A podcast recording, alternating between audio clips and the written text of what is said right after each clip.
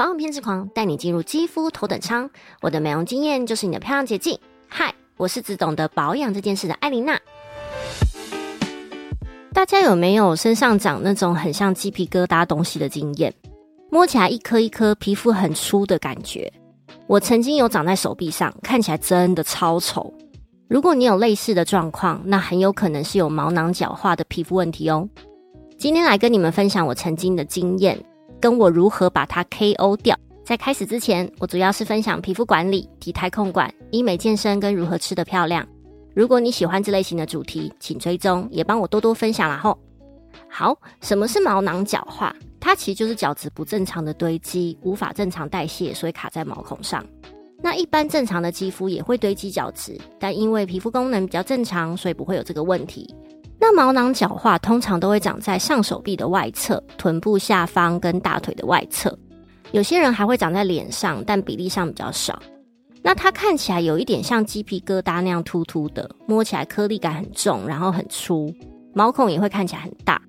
一开始的时候会比较偏向红色，因为发炎的关系嘛。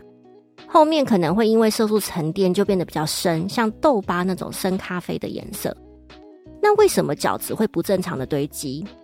除了肌肤屏障不稳定之外，还有像是遗传、异位性皮肤炎或内分泌失调导致的。基本上它跟健康没有什么太大关系，也不会互相传染。比较多的都是美观上的问题。我之前是长在两只手臂的外侧，非常大一片，又黑又丑，摸起来很粗。大概长了差不多一年多。那因为会痒，抓了之后色素沉淀又更厉害，所以那时候真的看起来好丑。我有好一阵子都穿长袖来遮住它，即使已经快热到中暑也不会脱掉。然后就越来越严重，但后来擦了酸类的身体乳，再加上一些让角质代谢比较快的药膏，现在是完全没有一颗一颗的，而且也没有留下任何疤。那有什么样的保养成分可以让这种鸡皮疙瘩消失呢？第一个，尿囊，它可以软化角质，让皮肤稳定锁水。毛囊角化会有蛮严重的皮肤干燥问题。保水也是治疗它很重要的一件事。第二个，任何酸类，像是水杨酸、A 酸、杜鹃花酸、杏仁酸等等，是用温和护角质的方式，让那些堆积的角质代谢掉，自然皮肤就会比较平滑。但如果皮肤比较敏感的，建议不要直接擦高浓度的酸。虽然高浓度的酸很好，但它比较适合耐受力很好的皮肤，否则只是会有反效果而已哦。然后麻烦拜托大家，有毛囊角化症的你，千万不要想说啊，我就是因为角质太厚了，我就疯狂去角质就好了吧？千千万万不可以！我之前有跟大家提过护角质的概念，我非常不提倡去角质这件事，因为你用任何去角质的产品，尤其是那种磨砂膏，你不能保证每个地方力道都是一样的吧？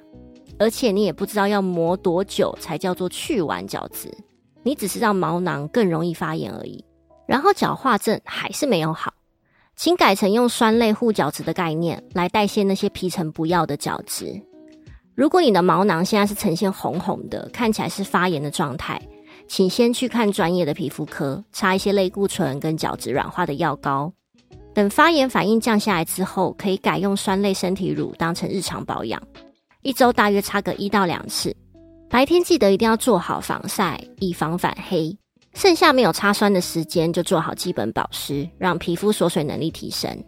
这样持续擦一阵子，它真的会消失。然后平常不要洗太热的水，高温很容易破坏皮层，让水分不会停留在皮肤里，也可能会去破坏角质。尽量都以温凉的水来洗澡、洗脸。平常的饮食也避免吃太多甜的、油炸的。这些都很容易间接导致毛囊的发炎。我自己是没有在去角质的，因为我是属于护角质派系的，所以平常也会用酸类产品来保养。我自己一直都有在擦的，就是水杨酸身体乳以及杏仁酸身体乳。我会把推荐链接放在此篇内文介绍里，大家都可以去参考看看哦。另外，像是 A 醇的身体乳也是蛮推荐的。A 醇虽然是抗老的成分，但其实它碰到皮肤之后会转化为 A 酸的成分，也有代谢角质的功效。但切记切记，任何酸类保养品都不能天天擦，一个礼拜擦个一到两次就好，最多三次就差不多了，以防越擦会越变成敏感肌哦。